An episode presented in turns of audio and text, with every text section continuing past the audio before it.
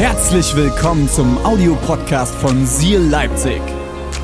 Wenn du Fragen hast oder den Podcast finanziell unterstützen möchtest, dann findest du uns auf sealchurch.de.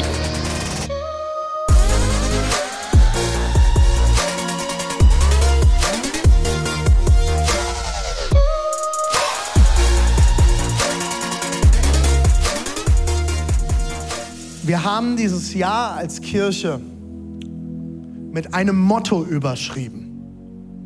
Und ihr seht das Motto jeden Sonntag, wenn ihr in unsere Kirche kommt. Egal an welchem Standort. In allen Standorten ist eine der ersten Sachen, wenn du die Gebäude betrittst, unser großer Gott ist so viel mehr Stand.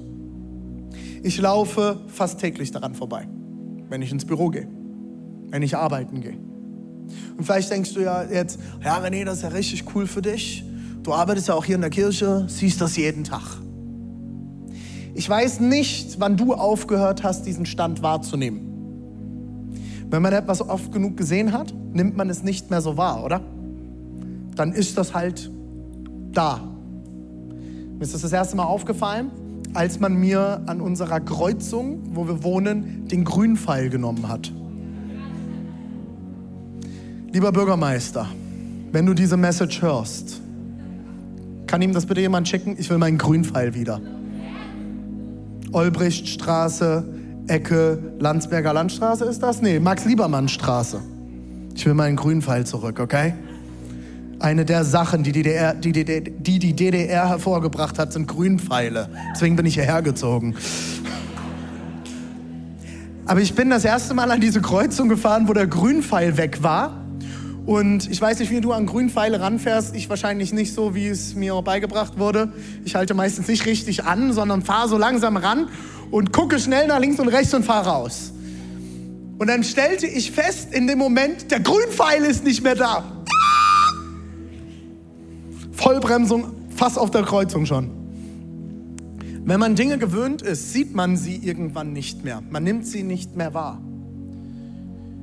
Ich wünsche mir, dass du mit mir die nächsten Wochen unser Jahresmotto nochmal wahrnimmst. Gott ist so viel mehr. Mach zur Not eine Bremsung auf der Kreuzung, okay? Handbremse ranziehen. Voll in die Eisen. Mitten im Jahr, kurz vor Ende. Du bist schon halb über die Kreuzung drüber. Gott ist so viel mehr. Ich will nochmal den Vers vorlesen, den wir über dieses Jahr gestellt haben. Epheser 3, Vers 20. Lest ihr mit mir? Seid ihr ready? Gott aber kann viel mehr. Oh wow, heute sogar in Lila, die das unterstreichen. Richtig hübsch, richtig hübsch. Gott aber kann viel, sagt mal zusammen, mehr. Gott kann viel mehr tun, als wir jemals von ihm erbitten. Oder uns auch nur vorstellen können. So groß ist seine Kraft, die in uns wirkt.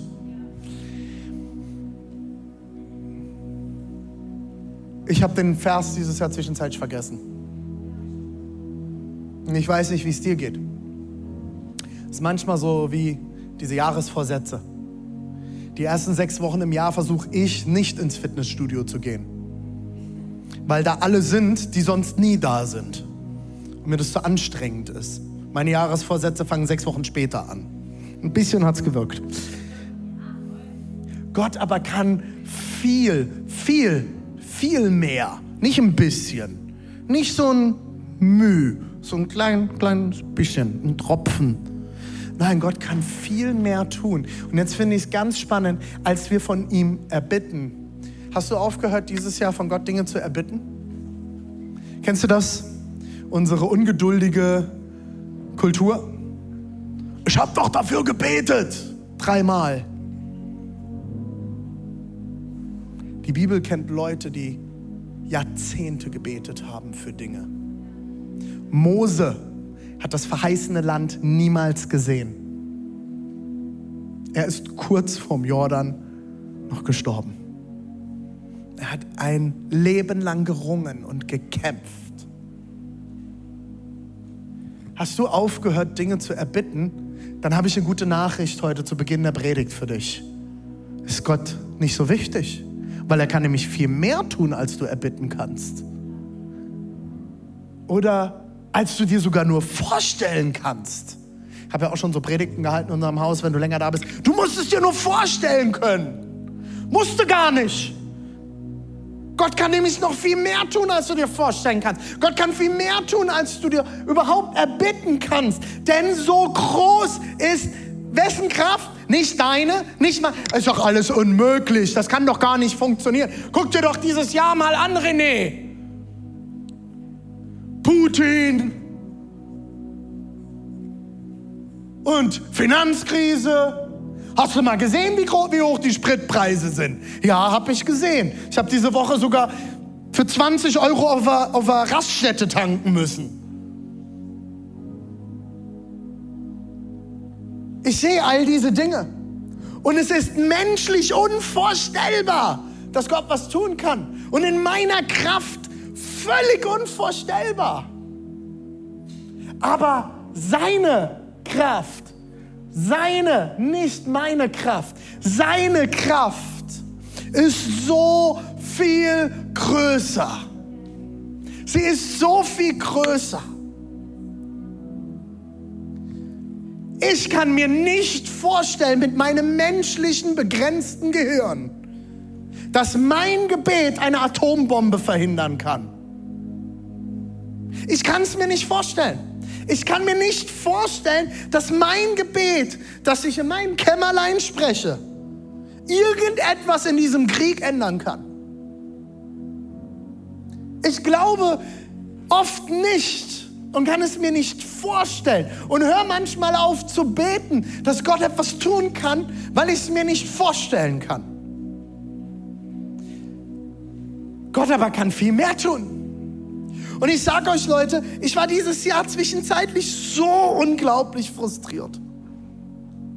Es sieht menschlich nicht so aus, wenn wir uns dieses Jahr anschauen, dass Gott so viel mehr ist, oder? Wir saßen irgendwann als Leitungsteam dieses Jahr zusammen und wir haben diskutiert und dann haben wir darüber geredet, ja, Gott ist so viel mehr. So, hm, wie erklären wir das jetzt der Gemeinde, dass das jetzt schon Gottes so viel mehr war für dieses Jahr? Und ich hatte schon mir meine Entschuldigungspredigt zurechtgelegt. Ja, äh, ist ausgegangen. Gottes so viel mehr war leer. War doch Gottes so viel weniger. Sorry, mein Fehler. Einige der größten Theologien dieser Welt sind genau aus solchen Situationen entstanden. Der Dispensationalismus ist eine ganz große theologische Strömung, die nicht mehr an das Reden Gottes glaubt, die nicht mehr an Heilung glaubt, die nicht mehr an Wunder glaubt. Weil es nicht passiert ist, musste man irgendwann Antworten finden. Ich war frustriert, als ich unsere Kontostände angeguckt habe. Als ich gesehen habe, es könnte sein, dass dieses Jahr das erste Jahr sein wird, wo ich Angestellte entlassen muss. Wir haben, man kurz davor, dass wir dieses Gebäude nicht halten können. Dass ich nicht weiß, wie wir die Miete zahlen sollen. Und wir haben telefoniert mit Maklern, wir haben Leute abtelefoniert. Ich habe diskutiert und gerungen mit unseren Vermietern. Gott ist so viel mehr. Persönlich war ich zwischenzeitlich wirklich sehr frustriert mit diesem Jahr. Doch dann kam irgendwann der Moment und ich dachte mir, jetzt erst recht. Ich träume von einer jungen Generation, die Jesus kennenlernt, hier in Mitteldeutschland und erlebt in ihrem Leben. Übelst geil, dass ihr alle da seid und ich liebe es, dass wirklich Leute aus jedem Standort einfach da sind. Es ist so nice, dass ihr alle heute da seid und wir einfach den Sommer zusammen feiern und abschließen können.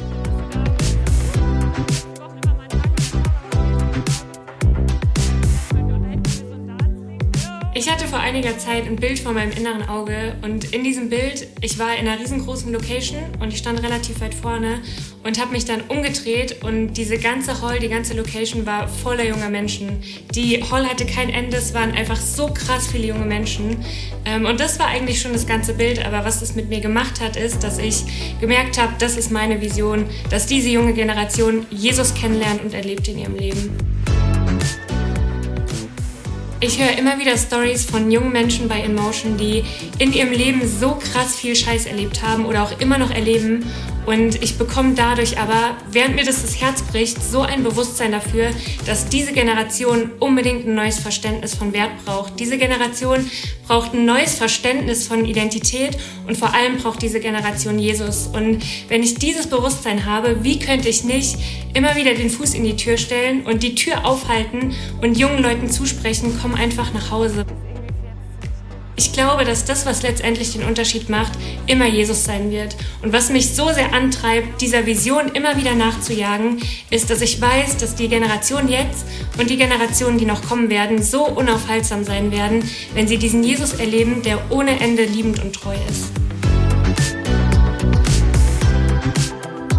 Bis vor kurzem habe ich Vollzeit als Ergotherapeutin gearbeitet und habe aber so mit der Zeit gemerkt, umso mehr ich in die jungen Leute investieren durfte und auch Zeit mit ihnen verbracht habe, dass ich unbedingt mehr investieren möchte als das klassische Ehrenamt und habe auch voll gespürt, dass Gott mich herausruft, mehr zu machen als das, was ich bis zu dem Zeitpunkt gemacht habe. Und das ist mir schon schwer gefallen, weil ich einen Job gemacht habe, den ich liebe. Ich liebe es, Ergotherapeutin zu sein und das hat auch bedeutet, eine gewisse finanzielle Sicherheit auch aufzugeben. Danke Gott, dass du da bist und dass du uns liebst und dass du das Essen jetzt krass segnest. Amen. Lasst euch schmecken!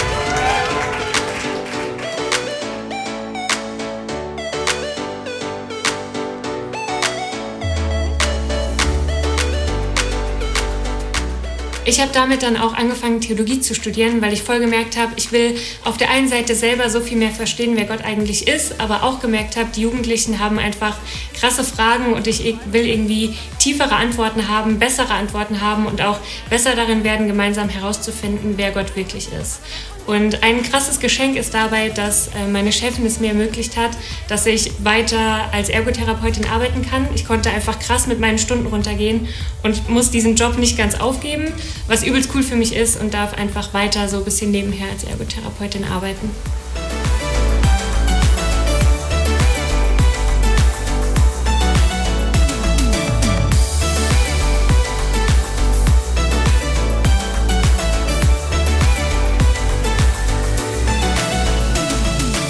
Und du dir denkst so, yo, wäre das nicht passiert, dann hätte ich jetzt nicht die Kämpfe zu kämpfen, die ich kämpfen muss. Oder vielleicht gehen deine Gedanken noch in eine ganz andere Richtung, dass du dir denkst so, yo, hätte Gott mir einfach mal geantwortet. Hätte Gott mir einfach mal zugehört, hätte Gott einfach reagiert, dann würde ich jetzt nicht hier stehen. Ich habe schon am Anfang gemerkt, dass es richtig herausfordernd für mich war, gerade auch eine finanzielle Sicherheit aufzugeben, weil ich mich da auch richtig schön dran gewöhnt habe in den letzten Jahren und gemerkt habe, dass es ein übelster Schritt aufs Wasser ist, weil ich erstmal gar nicht wusste, wie sich das alles finanzieren wird und ich darin aber voll stark merke, dass Gott mein Herz sieht und voll sieht, was ich brauche und mich in diesen Dingen einfach versorgt, sei es finanziell, auf freundschaftlichen Ebenen oder was auch immer, dass er mir Finanzen gibt und mich dadurch versorgt, auch wie mit diesem Nebenjob oder mir Freunde zur Seite stellt, die mit an die Vision glauben, ähm, dass Gott wirklich die kleinsten Dinge schon sieht, die in meinem Herzen immer wieder darin mir so eine Bestätigung geben, dass Gott auch an meine Berufung glaubt und mir diese Berufung gegeben hat.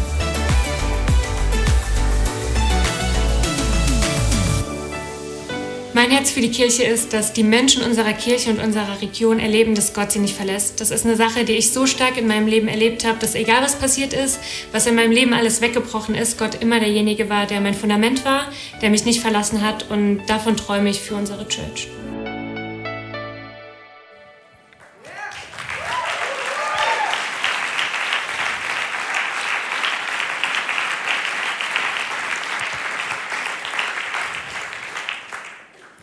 Jetzt erst recht. Jemima, vielen, vielen, vielen Dank für deine Worte.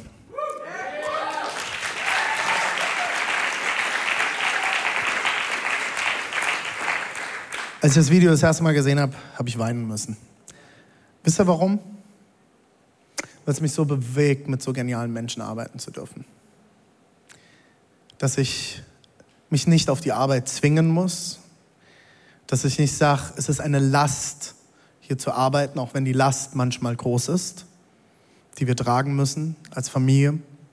Deborah und ich als leitende Pastoren und wir auch als Team. Aber ich liebe es, mit Leuten wie mit dir zusammenzuarbeiten, Jemima, die mich auch immer wieder daran erinnern, Gott ist so viel mehr. Und er ist noch so viel mehr. Und diesen Traum, den du gehabt hast, das, was du von Gott bekommen hast, ich kann es nur zu 100% bestätigen. Und ich stehe 100% hinter dir, wir stehen 100% hinter dir und wir werden gemeinsam weitergehen. Weil Gott ist nicht am Ende. Gott ist nicht am Ende mit Seal Church.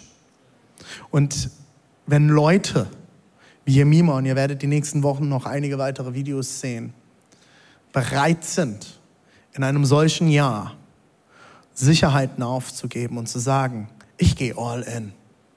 Jesus, ich gebe mich hin. Was hast du vor mit meinem Leben? Was willst du tun? Was willst du durch mich tun?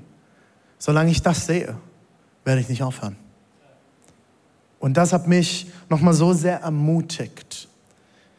Gott ist so viel mehr. Jetzt erst recht. Und ich weiß nicht, an welchem Punkt du in deinem Leben gerade stehst. Ich weiß nicht, wie es in deinen Finanzen privat aussieht. Ich weiß nicht, wie es um deinen Job steht. Ich weiß nicht, wie es um deine Wohnung steht. Ich weiß, dass einige in unserem Haus, und das weiß ich wirklich aus persönlichen Berichten, durch schwere Phasen gehen. Einige Leute kämpfen mit Long Covid. Einige Leute kämpfen immer noch mit psychischen Long Covid, die Folgen dieser Pandemie. Unser Gesundheitsminister hat diese Woche zugegeben, dass, er, dass sie Fehler gemacht haben in den Entscheidungen in den letzten Jahren, dass Kindergärten geschlossen wurden. Ich warte noch darauf, dass es endlich präsent gegeben wird, dass es ein Fehler war, Schulen zu schließen. Aber die Folgen können wir nicht einfach wegdenken, wegbeten, ändern. Leute leiden. Und die letzten drei Jahre hat sich die Welt auf einmal so schnell geändert, wie ich es noch nie vorher erleben durfte, seitdem ich auf diesem Planeten lebe. Und ich bewundere Leute wie meine Oma, die schon fast 90 ist und schon so viel Veränderung in ihrem Leben erleben musste und immer noch da ist und immer noch steht und sich nicht umhauen lässt. ich will stehen. Ich will stehen. Und ich will, dass du dich mit einklingst, dass wir stehen als Kirche. Und dass wir dem Teufel, und bitte vergebt mir, dass ich es so direkt sage, aber ich werde es jetzt sehr direkt sagen, dem Teufel so richtig in die Fresse hauen. Der sich kaputt lacht darüber, dass Christen wegnicken. Und dass Christen in dieser Zeit ihren Zweifeln Einfach sich hingeben. Und ich sage nicht, dass du nicht zweifeln darfst. Wir haben eine gute Zweifelpredigt von Pastor Joel gehört. Zweifel sind wichtig. Ohne Zweifel kein Glaube. Aber soll ich dir was sagen? Ich lade dich ein. Steh auf. Mach dich eins mit uns als Haus. Gott ist so viel mehr. Und dort, wo du das Gefühl hast, du kommst nicht weiter, du bekommst keinen Durchbruch, du kämpfst gegen Windmühlen in dir selbst und du kämpfst immer noch mit demselben und demselben und demselben Ding. Du bist nicht alleine. Mach die Bibel auf, fang an in dieser Phase. Jetzt erst recht werde ich das Wort Gottes lesen. Dort, wo alle aufstehen und sagen, nein, die Bibel, die müssen wir nicht mehr lesen. Und die Bundesregierung hingeht und irgendwelche Banner und Bibelverse in Berlin wirft, Kruzifixe rausgerissen werden vom G7-Gipfel. Leute, die Welt wird uns in den nächsten Jahren noch sehr viel erzählen, dass es nicht die Wahrheit ist. Und es gibt Leute, die heute in unseren Gottesdiensten sind. Ihr habt die DDR noch miterlebt. Ihr habt es jahrzehntelang ertragen müssen und euch anhören müssen, dass das, was ihr glaubt, nicht wahr ist. Und ihr seid die Generation, die trotzdem aufgestanden ist, die trotzdem geglaubt hat, die in den Kellern gesessen hat und Predigten kopiert hat und durch, das gesamte, durch die gesamte Zone geschmuggelt hat. Ihr habt es mitgekriegt. Leute, alle, die jünger sind, wir wissen nicht, was es bedeutet, Glauben zu leben in einer Zeit, wo es etwas kostet. Oh ja, ich bin mir da jetzt nicht mehr sicher. Ich lade dich heute ein. Jetzt erst recht. Es wird nicht weniger werden. Es wird nicht weniger werden, dass Leute uns für unseren Glauben angreifen. Es wird auch nicht weniger werden, dass Leute nicht mehr verstehen, was wir glauben. Es wird nicht weniger werden, meine lieben Freunde. Die Säkularisierung rollt über unser Land. Und es ist normal, dass Leute nicht verstehen, was wir glauben. Es ist verrückt. Wir glauben, dass eine Jungfrau schwanger wurde. Ja, das glauben wir. Und das war kein historischer Jesus. Das war Jesus, Gott himself. Wir glauben, dass eine Jungfrau schwanger wurde und ihr Mann das irgendwie auch unter die Füße gekriegt hat, dass ein Engel zu ihnen geredet hat und dass eine Jungfrau den Sohn Gottes auf diese Welt gebracht hat. Na, was die Moslems da glauben und die Buddhisten und die Hindus, also schon ein bisschen verrückt. Lieber arroganter Christ, was wir glauben, ist genauso verrückt. Und wir glauben, dass dieser junge Mann aufgewachsen ist in Israel und angefangen hat, irgendwann zu predigen Dämonen ausgetrieben hat, Kranke geheilt hat, Tote zum Leben erweckt hat. Und am Ende wurde er ans Kreuz genagelt, ist gestorben und nach drei Tagen wieder auferstanden und aufgefahren in den Himmel. Jesus Christ. Das ist verrückt. Was du glaubst, ist verrückt. Und wenn du es noch nicht glaubst, falls du es anfangen solltest zu glauben, es ist verrückt. Ich glaube, dass nachdem Jesus gegangen ist, Gott mir seinen Heiligen Geist gegeben hat. Schon ein bisschen spooky. Und dass er in mir lebt und immer mehr eins wird mit meinem Geist. Hey, wenn du gerade auf dem Weg bist, Gott kennenzulernen, ich verstehe, dass das ein langer Weg sein kann. Und dass das manchmal nicht leicht ist, weil es ist verrückt. Aber ich sage euch eins, es ist real. Wir hören jede Woche in dieser Kirche Seal Stories, Geschichten, wo Menschen wie Jemima eine Begegnung mit Gott hat und Gott ihr Leben auf den Kopf stellt. Wo Gott Heilung bringt, wo Gott Veränderung bringt. Und Leute, wir können über ganz, ganz viel diskutieren. Und ich diskutiere sehr gerne. Und ich diskutiere heiß. Ich bin kein guter Diskussionspartner, glaube ich weil ich sehr hartnäckig bin. Wenn irgendwann mal mit mir diskutieren solltest, du darfst vorher wissen, ich werde alles, was du sagst, mitnehmen und spätestens zu Hause nochmal drüber nachdenken. Ich liebe es zu diskutieren. Aber ich sage euch eins, über eine Sache werde ich nicht diskutieren. Ich werde über eine Sache nicht diskutieren. Dass Gott so viel mehr ist. Dass Jesus lebt dass er Mensch und Gott ist. Mensch war, Gott ist, immer noch. Dass er in uns lebt und dass er etwas bereit hat. Ich glaube, wie ich es eingangs zu dieser Predigt gesagt habe, es ist kein Zufall, dass du heute hier bist. Es ist kein Zufall, dass du diese Predigt hörst, weil ich glaube, dass Gott etwas vorhat mit seiner Kirche in unserem Land. Und ich spüre das seit Monaten. Ich bin mit vielen Pastoren in den letzten Monaten unterwegs gewesen. Ich war auf einer großen Pastorenkonferenz, ich habe auf einer Konferenz gesprochen in, in, äh, in, ba äh, in Baden-Baden. Ich, ich bin in den letzten Monaten, habe ich viele, viele verschiedene Leute aus verschiedensten Gemeindebewegungen und Strömungen getroffen. Und überall herrscht für mich Einheit darin, dass Gott in dieser Zeit, in der wir gerade leben, etwas Zentrales in unserem Land vorhat. Und ich will dich einladen, dich einzuklinken. Und die Kämpfe, die du gerade kämpfst in deiner Ehe, in deinem Privatleben, in deinem Job, egal wo du gerade stehst, teilweise sind sie vielleicht sogar da, weil der Feind möchte dich abhalten davon, in dein Potenzial zu kommen. Er möchte dich abhalten davon, zu der Person zu werden, zu der Gott dich gedacht hat. Warum? Weil er weiß, du, du bist ein Krieger. Und ich rede nicht von menschlichen Waffen, ich rede nicht von Panzern und ich rede auch nicht von einem menschlichen Krieg, der auf diesem Planeten geführt wird. Paulus sagt uns das ganz klar. Wir kämpfen nicht gegen Fleisch und Blut, sondern gegen Mächte der Finsternis. Und ich glaube daran, dass es eine sichtbare und eine unsichtbare Welt gibt und dass wir an diesem Kampf teilhaben. Und ich will dich einladen. Wenn das für dich spooky klingt, es ist spooky. Aber es ist real.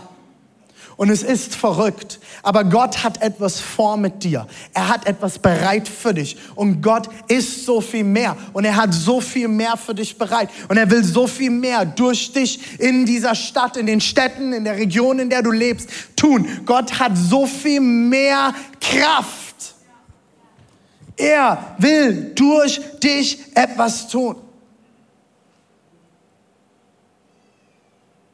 Jetzt erst recht. Ich will euch noch die Verse um den einen Vers, den ich vorhin gelesen habe, herum noch vorlesen. Epheser 3, 14, 21. Ich habe das Anfang des Jahres in der Vision Sunday Predigt schon mal gelesen. Und ich will, dass du jetzt gut deine Ohren spitzt und nochmal genau hinschaust, was hier steht.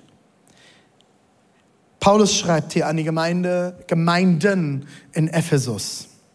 Darum knie ich nieder vor Gott dem Vater und bete ihn an. Ihn, dem alle Geschöpfe im Himmel und auf der Erde ihr Leben verdanken und den sie als Vater zum Vorbild haben. Ich bitte Gott, euch aus seinem unerschöpflichen Reichtum Kraft zu schenken, damit ihr durch seinen Geist innerlich stark werdet. Mein Gebet ist, dass Christus durch den Glauben in euch lebt. In seiner Liebe sollt ihr fest verwurzelt sein. Auf sie sollt ihr bauen. Denn nur so könnt ihr mit allen anderen Christen das ganze Ausmaß. Ich, ich liebe die Bibel.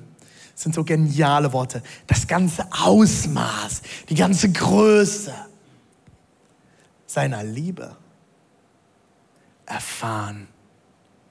Ja, ich bete, dass ihr diese Liebe immer tiefer versteht.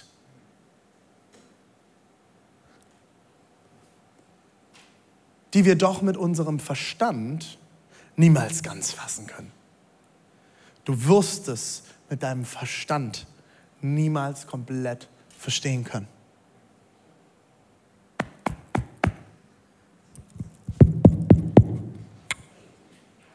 Da. Du wirst es nicht hier verstehen können liebes, studiertes deutsches Christentum. Es ist gut, Erkenntnis zu erlangen. Aber es ist viel mehr wert, das Ausmaß seiner Liebe zu erfahren. Dann werdet ihr auch immer mehr mit dem ganzen Reichtum. Ich finde das immer genial, wenn in der Bibel steht dann. Wenn das passiert, dann das sind die Momente, da solltet ihr ganz, ganz gut hinhören. Da solltet ihr in eurer Bibel einen ganz großen Marker rausholen. Weil das ist eine Zusage. Das ist ein, wenn das kommt, wenn du das erlebst, wenn du das tust, dann wird das passieren. Dann werdet ihr auch immer mehr. Das Lieblingswort meiner kleinen Tochter gerade. Mehr. Papa, mehr. Mit dem ganzen Reichtum des Lebens erfüllt sein, der bei Gott zu finden ist. Gott aber kann viel mehr tun. Er kann so viel mehr tun. So viel mehr.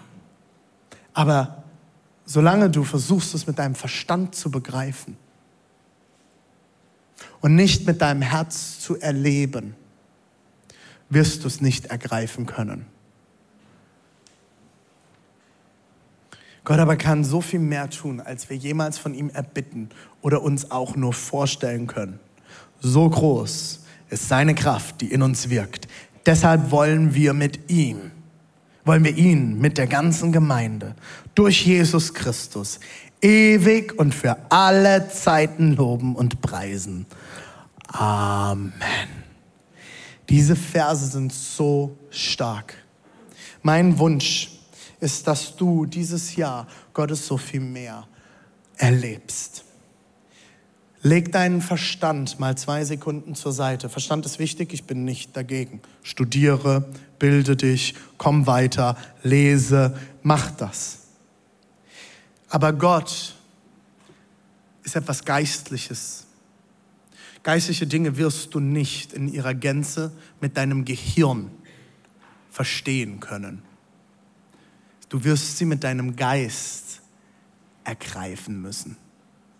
Und Gott hat das bereit. Jesus, ich bete. Ich bete in deinem Namen, dass an allen Standorten, egal wo wir sind, ob online, ob an einem anderen Standort oder später im Podcast, wenn das Leute hören. Heiliger Geist, ich bete, dass du Berührungen schenkst, dass dieses Jahr nicht zu Ende gehen wird, ohne dass du in einzelnen Herzen Fülle deiner Liebe ausgießt. Und Heiliger Geist, auch wenn ich noch mitten in der Predigt bin, ich bete, dass du jetzt in diesem Moment be beginnst. Und ich habe wirklich das Gefühl, dass Gott bei einigen Leuten den Finger aufs Herz legt. Und dass du das jetzt auch in diesem Moment spüren kannst.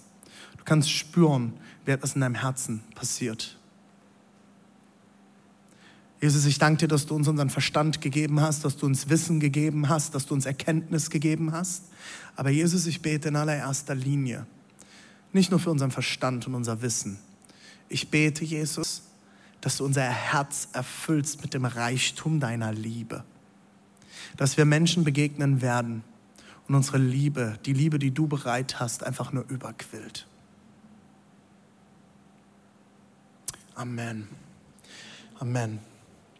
Ich glaube, dass Gott dieses Jahr bei dir noch was tun wird. Und ich glaube, dass es heute beginnt. Und dass es eine einzige Entscheidung von dir braucht, jetzt erst recht.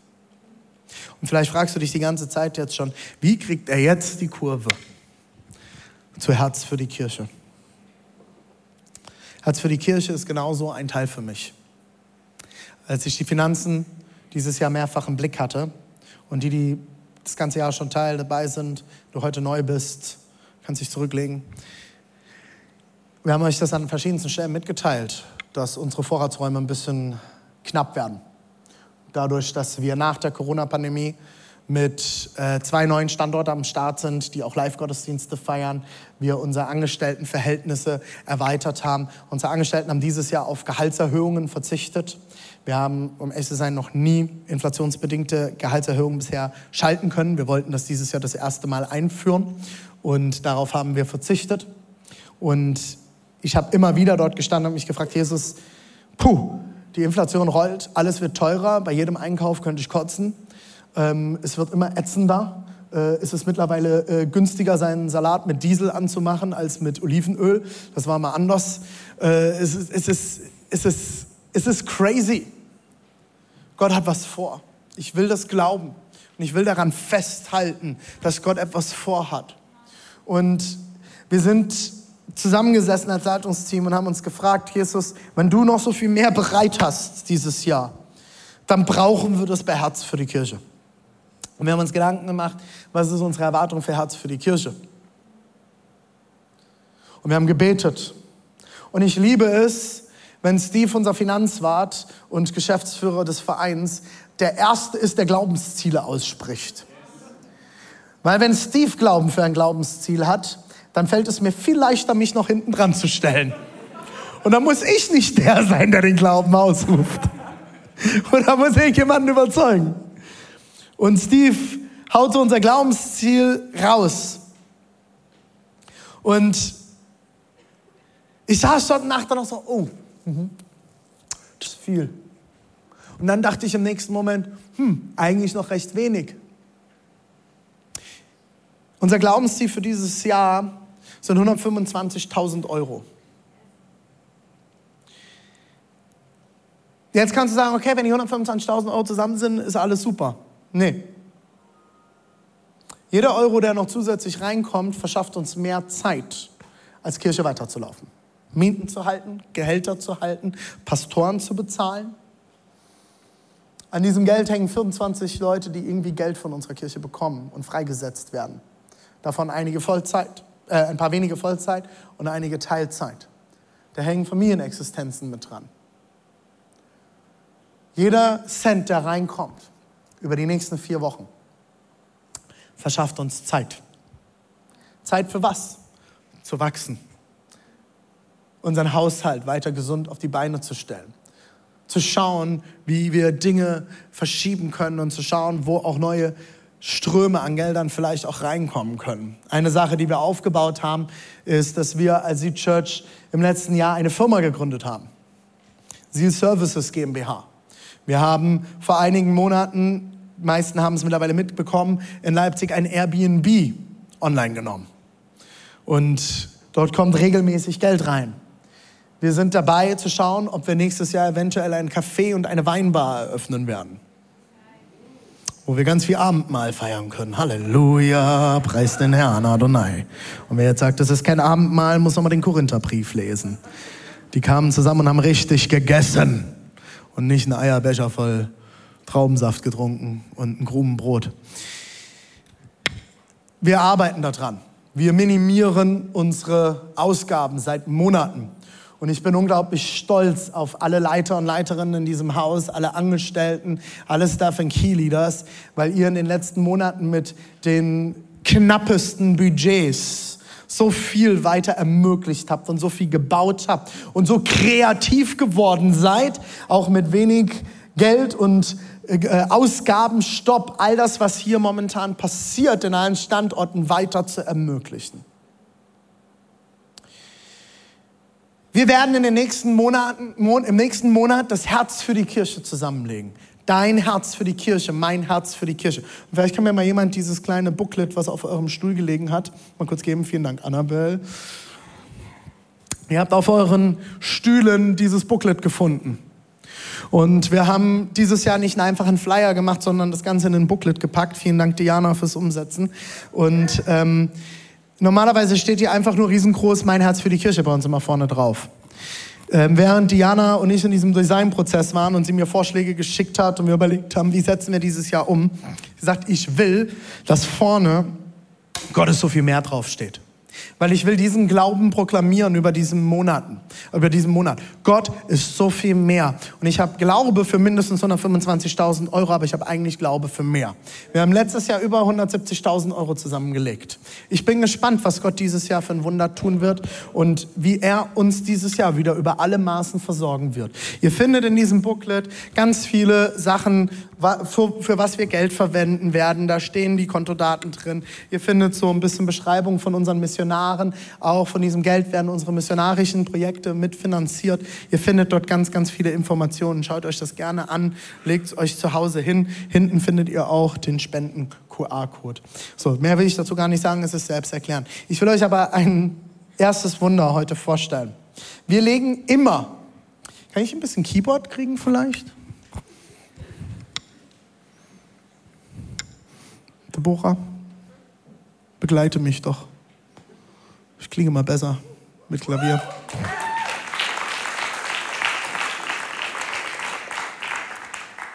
Wir haben uns eine Tradition angewöhnt, bevor wir die gesamte Gemeinde fragen bei Herz für die Kirche, teilzuwerden. Zu sagen, ich gebe was mit an den Tisch. Wollen wir als Leiter und Leiterin dieser Kirche, und schon klinge ich besser, oder? Das ist Wahnsinn, was das macht. Oh. Wunderschön, wunderschön. Es fließt, spürt es. So die Musik. Bevor wir zusammenlegen als gesamte Kirche, gehen wir als Leiter und Leiterinnen als Pastoren, als Leitungsteam und als Kingdom Builders. Wer sind die Kingdom Builders? Kingdom Builders sind eine Gruppe von Menschen, die in dieser Kirche gesagt hat, über alle Standorte hinweg, wir wollen diese Kirche finanziell in einem ganz anderen Maß noch tragen. Wir verpflichten uns dazu, diese Kirche finanziell und im Gebet zu bauen. Und wir legen immer als diese Gruppe von Leiter und Leiterinnen, von Kingdom Builders, Pastoren, Leitungsteam, legen wir als aller, allererstes zusammen. Auch wir haben als Familie, wir waren eine der allerersten, die überwiesen haben, ich gesagt habe, ich will meinen Teil als allererstes geben. Ich will, dass wir als Familie, Deborah und ich mit unseren Kindern, wir, wir beten, wir haben jetzt schon gebetet, wir haben Gott gefragt, was sollen wir nächstes Jahr ins Herz für die Kirche geben? und ich habe, lege jeden Monat Geld zurück für das Herz für die Kirche. Und Gott hat uns wieder mehr gesagt als dieses Jahr. Und ich habe meinen privaten Dauerauftrag aufs Unterkonto schon erhöht für nächstes Jahr. Ich lade dich ein, als Ehepaar, als Familie zu fragen, was dürfen wir geben? Was dürfen wir mit an den Tisch bringen, damit Gott sein Haus baut? Und ich will dich mal herausfordern. Stell dir vor, wir haben rund 600 Leute in kleinen Gruppen in dieser Region. 600 Leute in Gruppen, die irgendwie Teil einer Gruppe sind. Das ist für mich der harte Kern unserer Kirche. Wenn wir alle, so wie es das Wort Gottes uns sagt, unseren zehnten Teil geben würden. Ich könnte alle Pastoren ordentlich bezahlen. Ich könnte alle Angestellten ordentlich bezahlen. Wir könnten bauen an drei Standorten.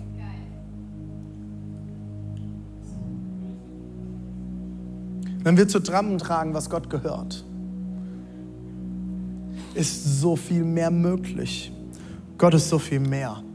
Wie viel so viel mehr will Gott durch mich tun heute? Ich will euch sagen, was wir zusammengelegt haben. Los geht's. Oh, jo, jo, jo, jo, es steigt. Yes! Das ist unser aktueller Stand von Herz für die Kirche 2022. 46.572 Euro ist taggenau heute der Stand. Ich bin unglaublich begeistert. So viel Geld haben wir noch nie zum Start für Herz für die Kirche zusammengelegt. Und an dieser Stelle ein riesengroßes Dankeschön an alle Leiter und Leiterinnen, an alle Pastoren, Pastösen, an alle Kingdom Builders. Vielen, vielen, vielen, vielen Dank für euren Glauben. Als ich diese Zahlen mitbekommen habe, habe ich so viel Glauben gekriegt für Gottes so viel mehr. Und ich habe das gesehen und habe gedacht, siehst du Teufel, jetzt erst recht. Gott hat mehr bereit. Und ich danke jedem Einzelnen, der schon gegeben hat und der jetzt schon gesagt hat, das ist mein Haus. Das ist meine Kirche. Und meine Kirche bin ich ein Teil davon. Ich trage dieses Haus finanziell mit. Ich möchte, dass Pastoren in diesem Haus ein Gehalt bekommen, von dem sie leben können. Und das ist mein Traum. Ich möchte, dass Angestellte in diesem Haus, wir haben verschiedenste Angestellte, nicht nur Pastoren und Pastorinnen, dass sie ein gutes Gehalt bekommen. Ich möchte ein guter Arbeitgeber auch sein. Und ich möchte, dass Leute ihren Glauben nicht in ihre Finanzen stecken müssen, sondern dass sie ihren Glauben in dieses Haus stecken können. Ich möchte, dass wir expandieren können. Ich habe in den letzten Wochen wieder so viele Leute gefragt, René, was ist denn dein Traum, deine Vision, dein Fünfjahresplan, dein Zehnjahresplan? Soll ich euch was sagen? Es ist ganz einfach, ganz, ganz simpel. Das tun, was Gott uns sagt. Ich habe hier kein perfekt ausgeschriebenes Fünfjahressystem. Wir werden erst in Halle und im Erzgebirge und danach nochmal im Erzgebirge und nochmal im Erzgebirge und im Vogtland und da und hier und in Thüringen sowieso werden wir Gemeinde gründen und ich habe den Plan perfekt ausgearbeitet und ich weiß schon, wer das alles machen wird. Ich habe keine Ahnung. Ich habe keine Ahnung. Ich habe keine Ahnung. Ich weiß es nicht. Aber ich weiß eins, diese Region braucht Jesus. Und diese Region braucht mehr von Gott. Und diese Region braucht dich. Und diese Region braucht lebendige Kirchen. In dieser Region sind so viele Menschen, die Gott noch nicht kennen.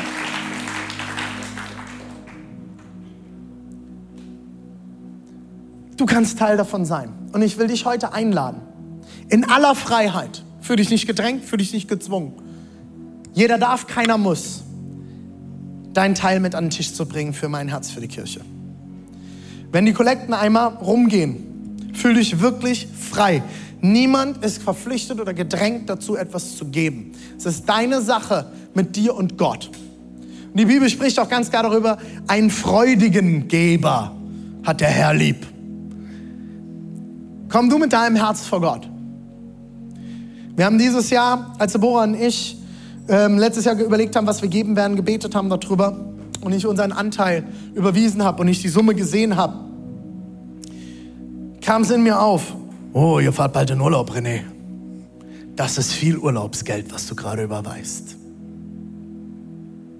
Und ich gedacht, boah, wenn wir dieses Geld noch im Urlaub zur Verfügung hätten, das wäre so gut. Wir können sehr viel gut essen gehen davon.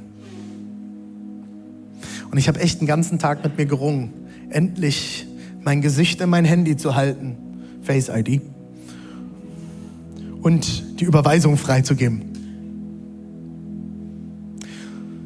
Es war irgendwann der Moment, ich gemerkt habe so, alter Falter, was ist denn da los?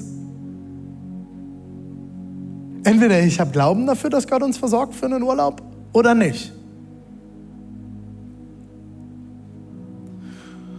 Und ich habe den Betrag eingegeben, Überweisungsbeleg fertig gemacht online, mein Gesicht in die Kamera gehalten und das Geld ging runter.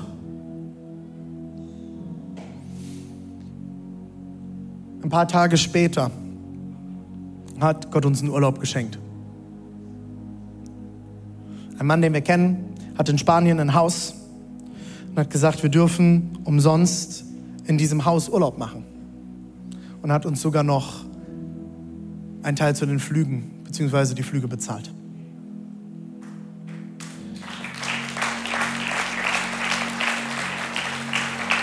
Ja, René, du bist ja auch Pastor.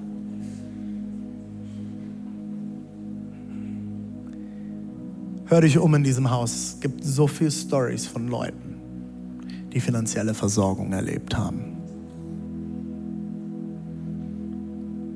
Ist es manchmal ein Kampf, großzügig zu sein? Warum? Weil Großzügigkeit der Kern und das Herz von Liebe ausmacht. Eine Liebe, die nicht großzügig ist, nicht freigiebig gerne gibt, ist nicht liebend. Und dann geht es nicht nur um Geld. Aber wenn ich zu meiner Frau sage, ich liebe dich, aber sie dann dafür frage, dass sie das bezahlt, also ich liebe dich, aber dafür musst du schon bezahlen, ne? Dann würde meine Frau mich nicht mehr lange lieben. Liebe ist freigebig. Liebe gibt gerne. Und ich lade dich ein, vor deinen Gott zu kommen und ihn zu fragen, was dein Anteil sein kann und wie du Gottes so viel mehr mit ermöglicht. Und ich werde jetzt ein Gebet sprechen. Und die Band kann schon sich ready machen. Da fehlt noch ein Teil hinter mir. Und dann werden wir in den Worship gehen. Und im Worship Ihr könnt gerne mal noch den QR-Code anwerfen. Ihr habt ihn auch auf euren Plätzen. Ich lade dich ein, wenn du geben willst, dann kannst du gleich geben. Es werden auch irgendwann zwischendurch Eimer weitergeben, äh, durchgehen. Alles, was in den nächsten vier Wochen auch in den Eimern zusammenkommt, wird alles aufs Herz für die Kirche gebucht. Ähm, wir haben Leute mit EC-Karten, Lesegeräten da weil wir es dir einfach machen wollen zu geben. Du kannst einfach mit deiner Kreditkarte, EC-Karte hinterkommen, auflegen, mit Handy, Apple Pay, whatever. Funktioniert alles. Du kannst auch nach dem Gottesdienst noch dahin gehen. Die stehen überall in euren Standorten, ich an den äh, gelben Fässern. Und äh, du kannst auch den QR-Code scannen. Du landest dort auf einer Seite, auf der du ganz easy geben kannst.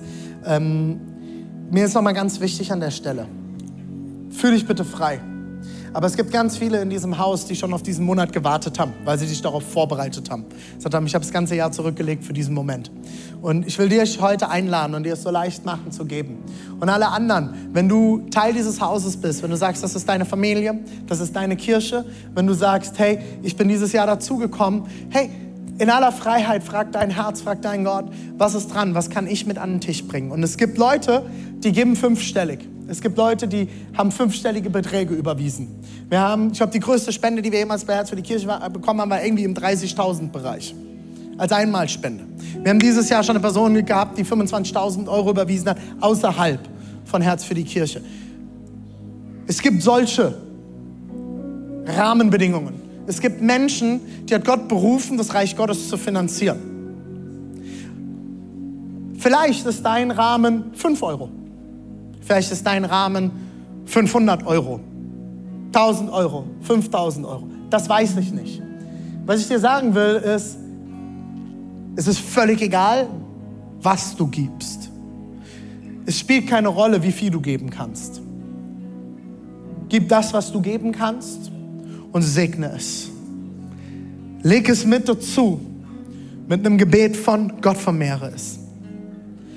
Und das ist mein Gebet für heute. Ich bete, dass du dieses Jahr erlebst, dass Gott so viel mehr ist.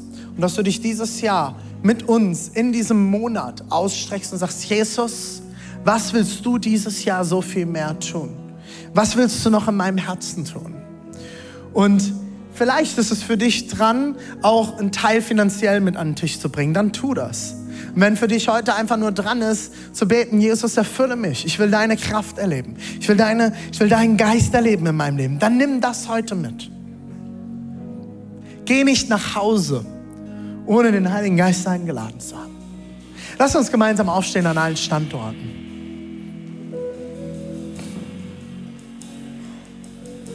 Ich bin so gespannt, was Gott die nächsten Wochen tun wird. Jesus, wir laden dich heute ein, uns ganz neu zu berühren. Heiliger Geist, ich danke dir, dass du da bist.